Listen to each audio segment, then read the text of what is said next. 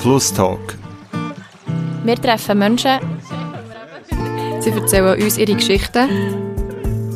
Das ist Bern. Hallo zusammen und welcome back bei Flusstalk mit mir, der Garmina. Ich habe mich mega gefreut auf das Gespräch heute, weil ich wieder mal einen Podcast oder eine Episode aufnehmen kann. Aber auch, weil ich eine mega spannende Gästin habe. Und zwar ist das Anouk Ursin. Ihr kennt Anouk Wich als Türsteherin vor dem Berner Nachtclub ISC. Sie ist aber nicht nur äh, vor dem Club, sondern auch drin. Und zwar nicht am Festen, sondern am Auflegen im DJ-Kollektiv Illegials oder Like aus TS Kalaschny. Anouk hat Fine Arts studiert an der HKB in Bern und ihre Kunst zeichnet sich sehr aus damit, dass sie gesellschaftspolitische Themen aufgreift und Gewalt. Hey Anouk, mega lang, mega lange Einstieg, aber willkommen. Merci vielmals, ja. Schön bist du da. Das Wetter draussen, ähm, vorhin so ein bisschen Weltuntergangsstimmung. Mhm. Das liebe ich. Ähm, das ist schön, dass du es gerne hast. Ich ähm, ja, finde es weniger nice, wegen dem finde ich es eigentlich easy, sind wir im Tonstudio, obwohl es mega dunkel und Warm. uh, warm ist, ja, voll. Dunkel ist es auch, wenn du schaffst vor einem, vor einem Club als Türsteherin und jetzt geht so am Anfang, also es ist ja schon so, ein bisschen so, dass Leute ein crazy gehen im Ausgang. Wie erlebst du das so? Es ist gut, ähm, oder jetzt, wo du die Frage stellst, überlege ich mir es gut, wie es ist, weil ich es schon so lange gemacht habe, jetzt wegen Corona. Es ist halt sehr interessant, dass man mega oft mit Erwachsenen, also eigentlich immer mit erwachsenen Leuten zu tun hat, die deutlich älter sind als ich zum Teil, vor allem im IST. Und die sich aber sehr ähm, ja, kindisch verhalten in dem Sinn und, und zum Teil Gewaltausbrüche haben, die extrem irrational sind für mich aus, aus nüchterner Position in dem Moment oder, oder sich halt echt wirklich extrem blöd verhalten manchmal, aber auch lustig zum Teil, also es gibt ja alles Mögliche, aber ähm, das, da bin ich schon manchmal stehe ich dort und denke mir echt so ein bisschen, hey, Was geht jetzt was ist hier eigentlich los? Aber ähm, ja, also, keine Ahnung, ja, so, so Erlebnisse zum Teil sind, sind zum Beispiel einmal hat einer ähm, eben Preis verhandelt Tür und ähm, äh, Kollegin an der Kasse hat, hat bestanden auf, mich, auf den Eintrittspreis und er hat aber irgendwie drunter gehen und dann bin ich dazugekommen und gesagt, das gibt nichts zu diskutieren, es kostet 15 Franken, wie immer, für dich auch. Und dann hat er mir gesagt, ich rede nicht mit dir, du Frau, und hat die Hang aus, aufgezogen halt zum, zum Schlagen und dann habe ich ihn halt rausgekickt. Und das hat schon sehr, in dem Moment sehr viel, ähm, also einerseits bin ich extrem zittrig nach dem, weil es halt ex extreme Emotionen hat äh, hervorgerufen in mir. Ähm, vor allem, weil er, als er draussen gestanden, mir noch zuzwinkert hat und mir ein Luftküsschen hat zugeworfen. Ähm, aber andererseits hat es mir einfach auch mega Genugtuung gegeben, dass ich ihn tatsächlich mit einem Frontkick können aus der Tür rauswerfen Oder so äh, zum Teil auch lustige, oder in meinen Augen lustige Ausgänge von Schlägereien, wo sich die Leute umarmen oder heulen oder, oder sich heulend in den Armen liegen und so weiter und so fort. Da bekommt man halt alles recht hautnah mit. Also eigentlich auch noch etwas Schönes, Ja. wenn sie sich nachher versöhnen. Genau. Hast du das irgendwie gelernt? Also weißt, wie, woher weißt du, wie man mit dem muss umgehen mit so Situationen? Also wir haben regelmässig Schulungen im Rahmen des ISC, ähm, wo wir zum Teil einfach ein bisschen, also, also Griffe und, und Kombos lernen und so.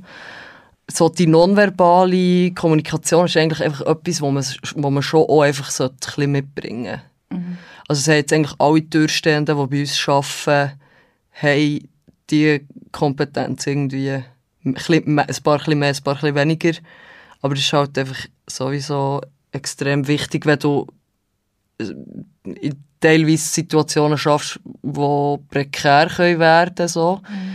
Auch was Gewalt angeht, dass du halt eskalierend wirkst. Aber jetzt, ja, also in den Schulungen selber haben wir da nicht mega viel ich glaube, das kannst du ihm nicht so beibringen. Das ist das ja mehr so, haben, so voll. als Mensch. Mhm. Genau. Aber du hast es jetzt vorhin gerade angesprochen, äh, man hat dich auf dein Geschlecht äh, reduziert. Ich weiß nicht, wie, wie, wie ist das so? Ich meine, erstens es ist es ja auch ein sehr männerdominierter Job, würde ich jetzt mal sagen. Mhm. Du musst dich auch, auch bei KollegInnen, beziehungsweise bei Kollegen, sorry, durchsetzen.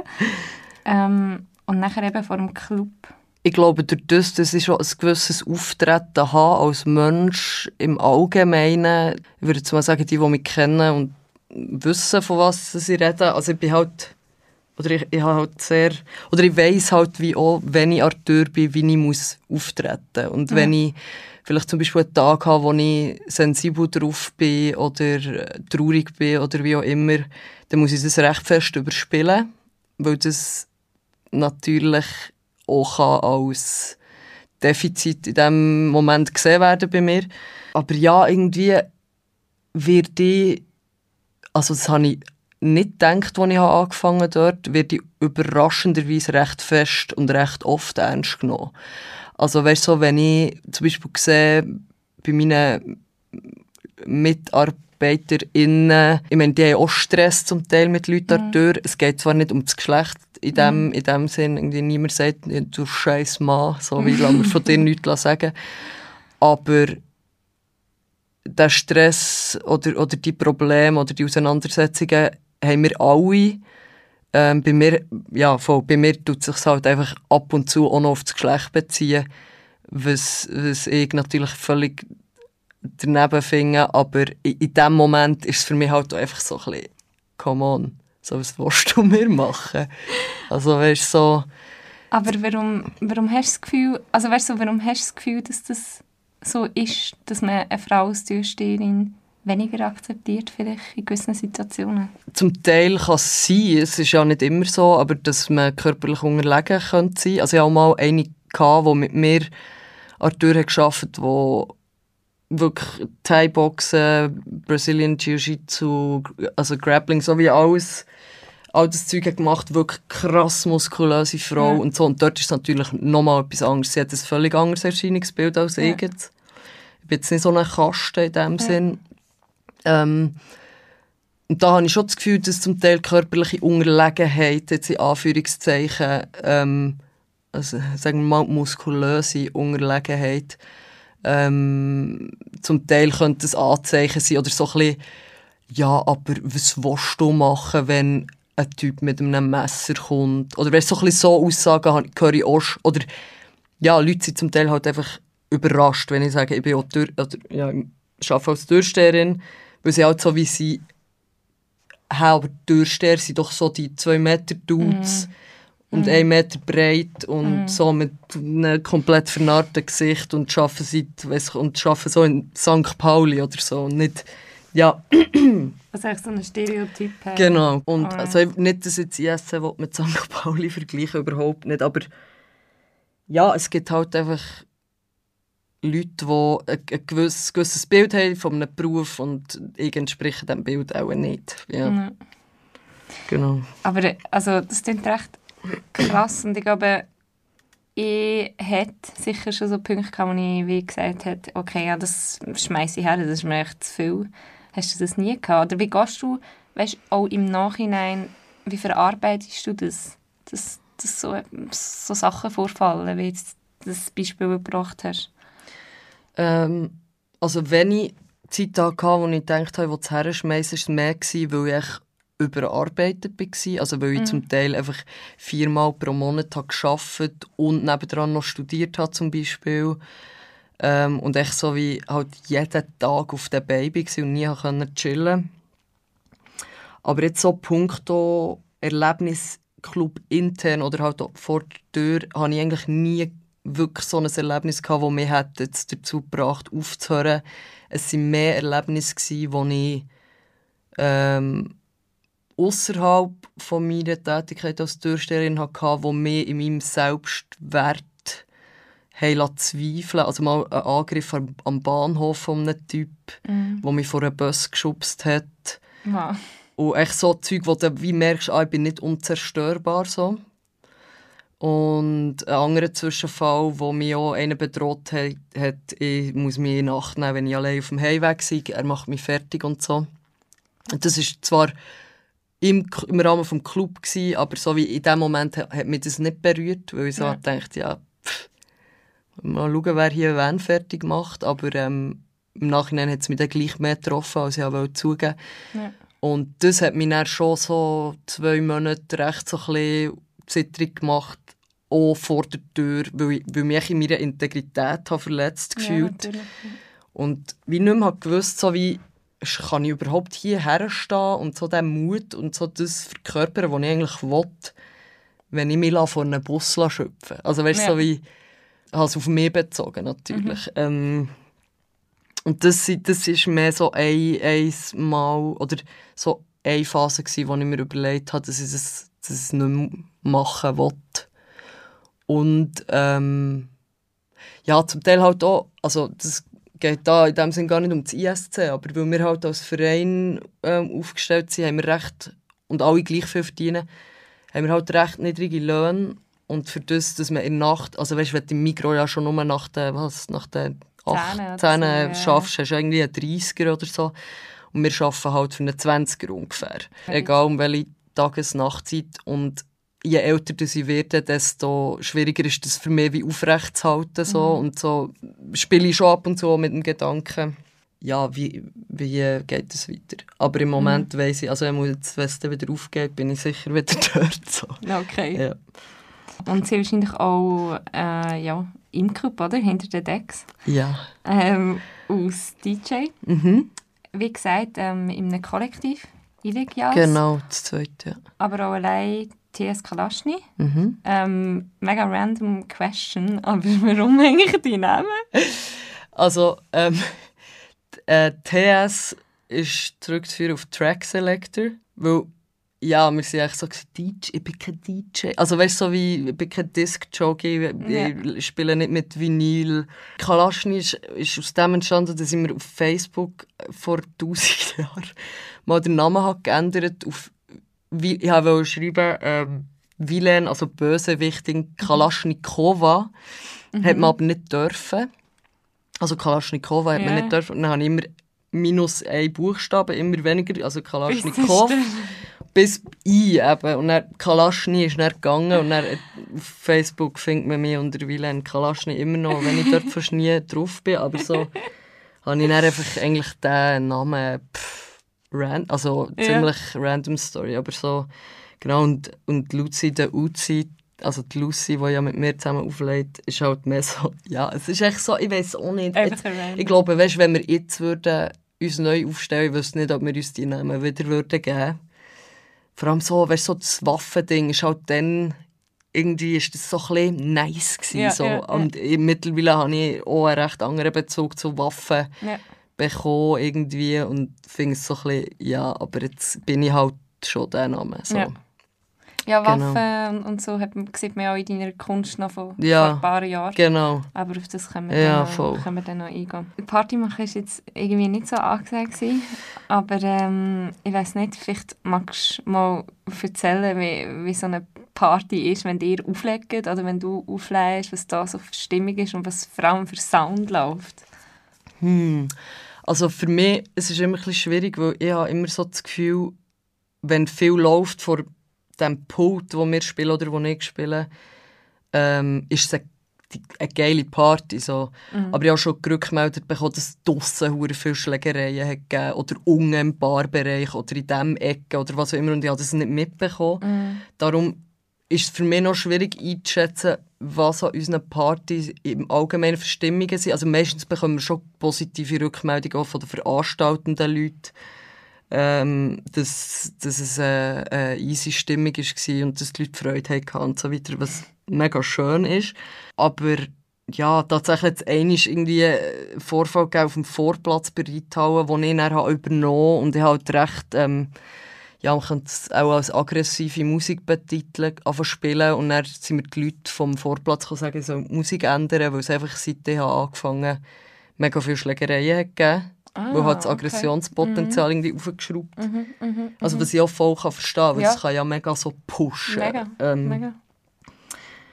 Aber sonst im Allgemeinen, ich meine, Lucy und ich, angefangen haben wir eigentlich mit Dancehall und, und Afro House. Haben uns aber, und Hip-Hop, das war schon immer das Thema. Gewesen. Und dann eigentlich immer so ein bisschen, auch ein bisschen weiter auf da Beilefunk dazu genommen und mittlerweile auch House von, also von verschiedenen Orten in Amerika, England und so weiter. Ähm, also eigentlich, oder ich bezeichne es immer so, ein bisschen so, dass wir wie echt laut Musik hören. Also wir haben mega, manchmal ist schon fast, wirkt schon fast ein bisschen beleidigend, wenn Leute das uns sagen, aber so ein bisschen, bei euch ist so ein bisschen für alle, für alle etwas dabei, weißt, so der, der Ja, ja. Vibe. Ähm, aber es ist echt tatsächlich so, dass wir halt einen mega breiten Musikgeschmack haben. Und ähm, eben, ich meine, ich habe als Jugendliche eigentlich nur Punk und Metal gelost. Von dem her komme ich ja eh aus einer komplett anderen Ecke raus eigentlich. Und die Lucy ist mega fest mit R&B und Hip-Hop aufgewachsen. Und gleich finden wir uns so wie immer wieder in mega vielen verschiedenen Genres. Und eben zusammen gehen wir, gehen wir auch... Oder ja, wir haben, dann, was noch möglich war, sind wir eigentlich vor allem zusammen an Punk-Konzerte gegangen. So. Ah, wirklich? Ja. Ja, krass. ja, das ist schon ein lustiger Mix. So R&B, Punk, Metal.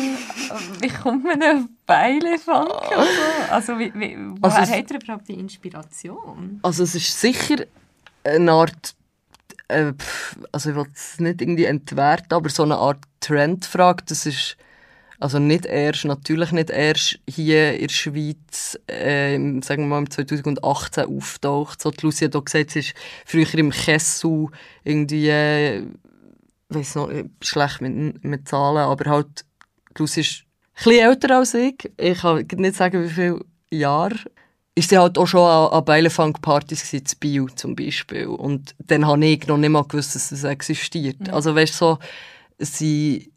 Und eben, wenn du plötzlich hörst, irgendwie so MC Bin Laden, plötzlich überall.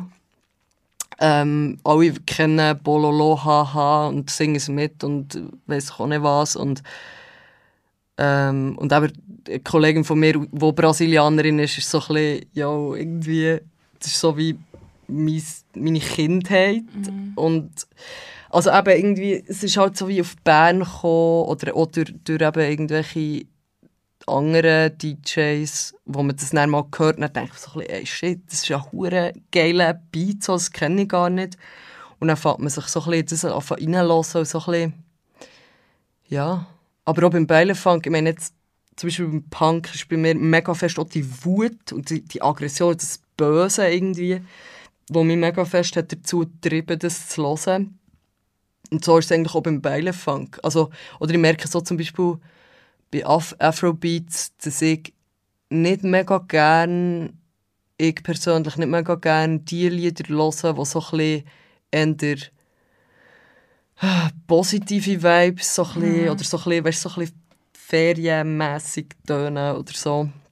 Jetzt nach meinen Ohren. Ja. Sondern halt auch mehr so ein bisschen düstere oder so ein bisschen Goth-Reggaeton, weißt du, so ein bisschen diese Sachen, Ja. wo, wo halt so ein bisschen schon wieder irgendwie so eine Parallele stattfinden zu dem Ja. Zeug, das ich früher gehört habe. Und für, also für die Lucy ist das easy. Hat sie auch Ich glaube es.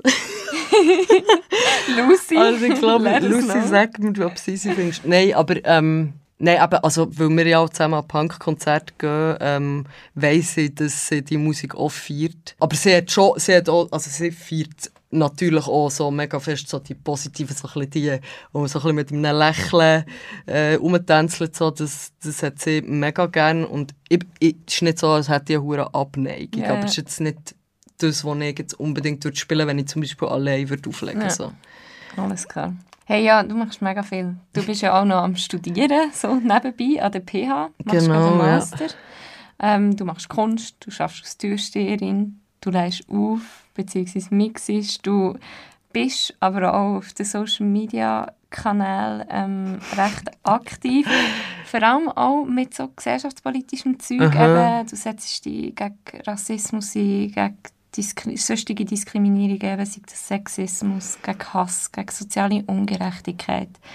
Und das bringt mich eigentlich auch so zu deiner Kunst. Mhm. Weil gerade zum Beispiel Feminismus ein mega grosses Thema in deiner Kunst ist, oder so du ich das zumindest interpretieren. Mhm.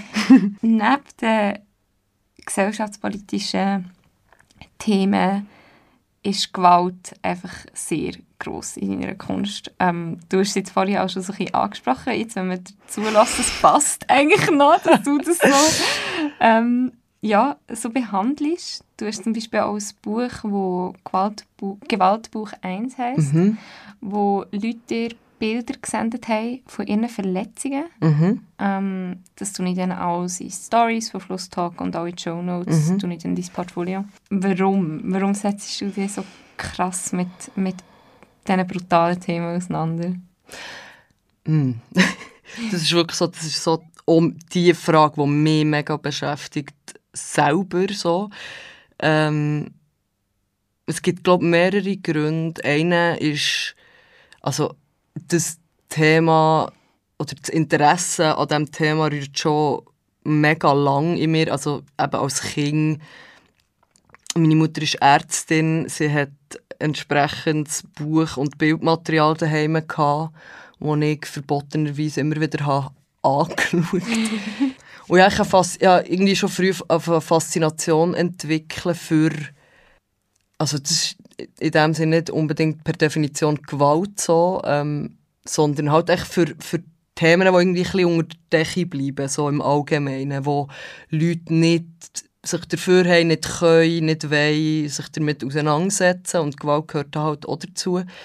Und dann habe ich mich halt durch das, dass ich an diesem Gewaltbuch 1 gearbeitet habe, habe ich mich ja mega fest damit auseinandergesetzt und halt auch jenste Artikel und Bücher gelesen zum Thema, wieso das mega viele Menschen ja auch sonst ähm, sehr fasziniert sind von Gewalt oder sogar fast gewaltgeil. Also ich meine, mhm. wenn du Berichterstattung in den Medien anschaust, ist ja oftmals ein Fokus auf die negativen Ereignisse, Bombenanschläge, Entführungen und so weiter. Auch zum Beispiel in Kriegsgebieten setzt man Fokus auf was nicht gut läuft, anstatt zum Beispiel auch mal darüber zu berichten, dass dort und dort irgendwie mega nice Projekte stattfinden oder hier für die Leute sich wieder aufbauen und ja, you name it so. Ähm, und dann ist noch ein anderer Aspekt, ist das so ein eine evolutionstheoretische ähm, Seite, wo, wo ich auch sehr interessant finde, und zwar, dass wir halt früher zu den Zeiten von ähm, Hunt and Gather, also Jäger und Sammler, mit der Gewalt extrem konfrontiert waren, sei es um zu überleben, überleben kämpfen oder halt jagen, um mhm. zu essen zu kommen oder wie auch immer. Das hat wie zu unserem Leben gehört, jahrelang, ähm, also Jahrhunderte, Jahrtausende lang. Und jetzt plötzlich sind wir völlig ich sage jetzt mal in Anführungszeichen, denaturiert von dieser Thematik. Ich bin sogar in einem Artikel über den Weg gelaufen, wo, wo, wo drin steht, dass wir unsere Referenz zu Blut haben wir vom Film, nicht von unserem eigenen Blut. Oder bei Menschen, die menstruieren, mm. ist es natürlich nochmal etwas anderes. Aber wenn wir im, im Fernsehen oder im Film Blut sehen, ist es meistens viel dunkler eingefärbt Okay. Als dass es tatsächlich wäre, wenn wir jetzt uns hier in die Hand schneiden mhm. mhm. Weil es unnatürlich aussieht. Mhm. Weil wir das Gefühl haben, hure rotes Blut ist unnatürlich. Dabei, wenn du jetzt die Finger schneidest, ist das extrem rot. Und das ist, finde ich, ein mega interessanter Aspekt. Also nebst diesen ganzen Themen ist es für mich halt auch ein emotionales Thema, weil ich recht lang auch nicht habe gewusst, wo ich her soll mit meiner Wut. Mhm auf die Gesellschaft, auf das System, auf mich selber, mhm. ähm, in der Pubertät auf meine Eltern und so weiter und so fort. Und ja, irgendwie gescheitere und weniger gescheite Wege habe gefunden, wie ich das kanalisieren kann. Und mittlerweile ist die Kunst einer der gescheiteren Wege für mich, ähm, ähm, wie, ich, wie ich die, ja, auch die, die Hilflosigkeit, die ich ab und zu äh, immer noch spüre, ähm, kann versuchen irgendwie zu verpacken und dem irgendwie äh, ja, Sprache zu geben oder so. Ja. Wow. Genau. Mich würde es noch wundern, das sind ja eben auch politische Messages. Mhm. Findest du, Kunst sollte politisch sein? Also ich finde nicht, dass Kunst per se zum Berechtigungsstatus haben muss politisch sein. Ähm, für mich, also ja, so definiert politisch. Ich weiß Ja. nicht, weil zum Beispiel für mich ist jetzt das Gewaltding gleich extrem politisch, weil es sagen wir mal, weil ich eine Frau bin oder von, als, von der Gesellschaft als Frau gelesen werde und mich mit dieser Thematik auseinandersetze, gibt es schon immer wieder Leute, die das auch so ein bisschen nicht jetzt sich mega schockiert sich irgendwie äußern oder so, aber schon so ein bisschen, ah, wie kommt das? Weißt du, so ein bisschen so. Und das zeigt mir ja schon wieder eine Problematik auf. Also, weißt du, so, im Magazin hat es mal einen Artikel gehabt, wo irgendwie ist gestanden, der, irgendwie der einzige legitime Wutausbruch, den eine Frau kann haben ist der Zickenkrieg. Darf haben, so in dem Sinn. Sehr spannender Artikel. Aber es, ist, es zeigt ja wirklich so, so sobald es um so Splatter, Horror, rohe Gewalt geht, so, das ist Männersache. Ja. Ja, voll. Und das ist es halt einfach nicht. Also weißt du, so, das ist 0,0% Männersache. Und dort geht es für mich halt mega fest ins Politische rein. Oder jetzt bin ich halt eigentlich immer noch am Gewaltbuch 2, wo es um, um gewalttätige Frauen geht. Wo auch wieder ein politisches Thema ist, weil man eben Frauen Gewalttätigkeit abspricht. Und wenn es um eine gewalttätige Frau geht, dann ist sie quote unquote ein Manns, ein Mannsweib. Manns. Oder eben irgendwie keine Ahnung, es gibt so eine Schlagzeile von Caroline H., das war die Parkhausmörderin in den 90er Jahren, glaube in Zürich. Ähm, und der, ähm, der Titel vom, von, Zeit, oder von dieser Bildüberschrift ist «Der Mörder ist eine Frau». und, Okay. und es ja. ist halt, oder, und man hat jahrelang hat man noch weitere Morde in dem Sinn zugelassen, weil man nach einem oder mehreren Tätern hat gesucht. Und man hat Frauenparkplätze angefangen zu machen, obwohl eine Frau die Frauen umgebracht hat. Und das finde ich halt echt, das sind so extrem spannende Aspekte für mich, wo eben so wie in dem Sinn finde ich Kunst kann fast nicht unpolitisch sein. Auch jetzt, wenn man zum Beispiel Corona anschaut wo so viele Leute oder auch unser Staat Kunst als in, jeder, jeglicher Form als, als Thema zweiter Klasse oder dritter Klasse anschaut. Und in dem Sinne ist die Existenz von Kunst, sei es Musik, sei es bildende Kunst, ähm, Performance, was auch immer, ähm, ist eigentlich schon nur durch ihr Dasein politisch. So, Okay. so gesehen nicht das Ja. so ein bisschen. Ja. Ich mache jetzt gerade einen Heavy Cut. Ich Und mach zwar das. mache ich schnell Fragen. Ja. Ähm, ich weiß nicht, du weißt vielleicht, wie es funktioniert. Ich stelle dir einfach, also ich gebe dir wie zwei Sachen zur Auswahl. Du musst einfach schnell dich für etwas entscheiden. Mhm. Okay, ist gut. Beides geht nicht. ja. Also, Snooze oder sofort aufstehen? Äh, Snooze. Rap oder Dancehall? Rap. Instagram oder Facebook? Insta. Alkohol oder Softdrink? Oh mein Gott. Alkohol. Spontan oder planend? Planet. WG oder allein wohnen? Allein. Buch oder Netflix? Oh Mann. Netflix. Natur oder Urbanität? Natur. Das ist ein mega gutes Stichwort für meine nächste Frage. ähm, ich möchte nämlich auf deine Heimat bisschen zurückkommen. Du bist ja nicht in Bern aufgewachsen, sondern auf dem Land in Meiringen. Genau. Und Meiringen ist auch der Titel von einer Kunstarbeit, die du im 2019 gemacht hast. Es besteht aus Bildern ähm, und Text. Und auf diesen Bildern sieht man einen bewölkten Himmel mit ganz viel Farbfläche, so metallischer Farbfläche. Und eben dazu gibt es Text. Und einen Textabschnitt möchte ich gerne vorlesen. Mein Erwachsenwerden war wie das Erwachsenwerden vieler.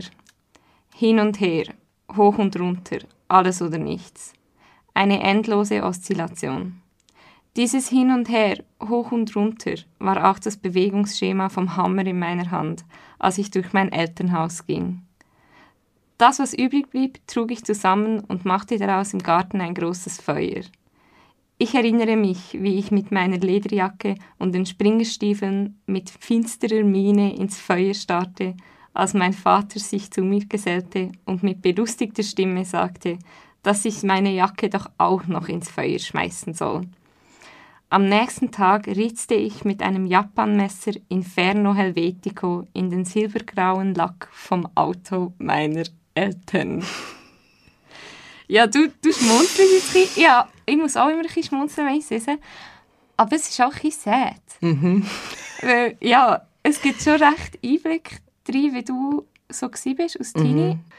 Ja, also es ist... Äh, oder der Grund, wieso ich muss lachen muss, ist, echt, glaube wenn ich jetzt einen Teenie sehe oder Teenies sehe, die so, ähm, sich so oder ähnlich verhalten, ent entlockt es mir eigentlich auch immer ein, ein Lachen. Nicht, weil ich es irgendwie voll dumm finde und sie nicht ernst nehme, sondern halt, weil ich es echt mega gut nachvollziehen kann. Und echt so, aber weil es halt auch ein bisschen lustig ist, weil, weil ich weiß nicht mehr genau, um was es ist gegangen. Wahrscheinlich, weil ich nicht so lange Ausgang darf wie die anderen. Also ich weiß es nicht mehr. Aber Ja, ja. halt echt so, in dieser Zeit sind all die Themen so unglaublich lebensnotwendig und niemand kann dir das abnehmen oder niemand kann das mildern auf irgendeine Art und Weise und ich habe dann einfach zu so extremen Massnahmen ähm, gegriffen, genau. Und, aber ja, im Nachhinein, ich weiß, dass es mir dann extrem schlecht ist gegangen, psychisch, ähm, dass ich auch so, so habe reagiert auf Sachen, ähm, wo, ja, wo halt, es ist schwierig war für mich, in diesem Dorf aufzuwachsen, so. Aber warum? Also du hast vorhin gesagt, du hast Punk und Metal gehasst, du redest von Springerstiefel und so. Bist du so ein bisschen in einer Punk-Szene gewesen, oder? Also ja, Szene. Gell, Meiringen hat dann zumal 4 4000 Leute gehabt. Ähm, wir waren zwei Punks, gewesen, etwa was ist, fünf Metalheads. Gewesen. Ähm, ja, noch so zwei, drei Leute, die in der Psychiatrie Meiringen ein bisschen längere Aufenthalt hatten wegen Drogen oder, oder ähm, psychischen, psychischen Angelegenheiten. Und das war so ein bisschen unser Kreis. Gewesen. Und wir waren so ein bisschen die, Outcasts gewesen, eigentlich so ein bisschen von diesem Dorf.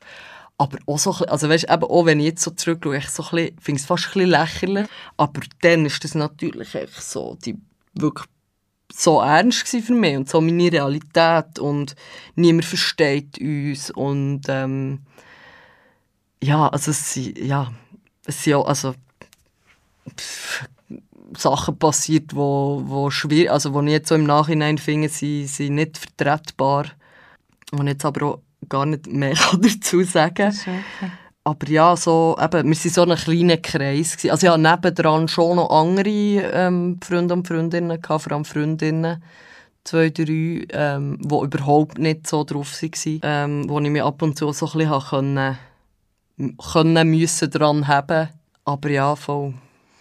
Du bist ja dann mit 16 auf Bern und da hat es auch einen Umbruch gegeben, oder? Mhm. Ja, wie, wie hat sich das angefühlt? Also ich meine, Meiringen eben ist ländlich und politisch, gesellschaftlich schon ganz anders Mhm. als Bern. Hey, also erstens mal war es ein unglaublicher Befreiungsschlag für mich. Ähm, auch weg zu von meinen Eltern, was wirklich sehr schwierig war zwischen uns in dieser Zeit. Und ja, es wirklich so, wow, ich kann schnaufen. Ich, ich habe das ist auch so ein bisschen in dieser Arbeit so das Thema von dem Himmel, Ja. der nicht weit ist, sondern halt links und rechts die Berge, wo dir dein Blickfeld wie einschränken. Und dann bist du plötzlich zu Bern und siehst mal ein bisschen weiter als nur 400 Meter bis zur nächsten Felswand.